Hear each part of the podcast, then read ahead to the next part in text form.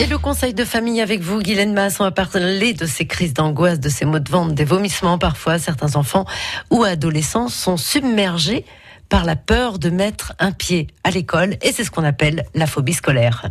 Oui, certains enfants ou adolescents se rendent complètement malades hein, à la simple idée d'aller à l'école. Alors c'est un phénomène en augmentation selon euh, les spécialistes.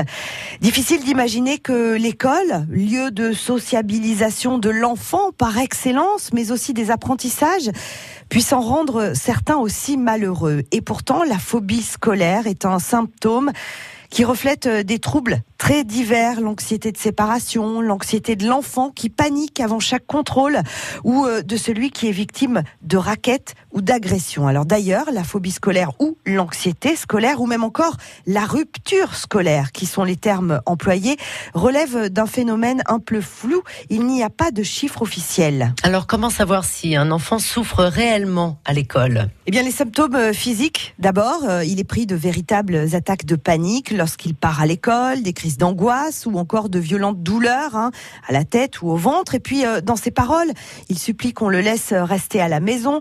Ces enfants sont souvent ceux qui ont déjà des troubles anxieux comme euh, l'anxiété de séparation. Mais il y a aussi les enfants qui souffrent d'un profond désintérêt pour leur scolarité, qui ne leur apporte aucune gratification, soit parce qu'ils ont de mauvais résultats ou parce qu'ils se sentent souvent incompris. Et c'est notamment le cas des enfants euh, dyslexiques ou encore hyperactifs. Quoi qu'il en soit, il faut à tout prix éviter la déscolarisation, une situation euh, dangereuse selon les spécialistes, et il faut agir vite dès les premiers signes chez les plus jeunes, en, maternelle ou en primaire.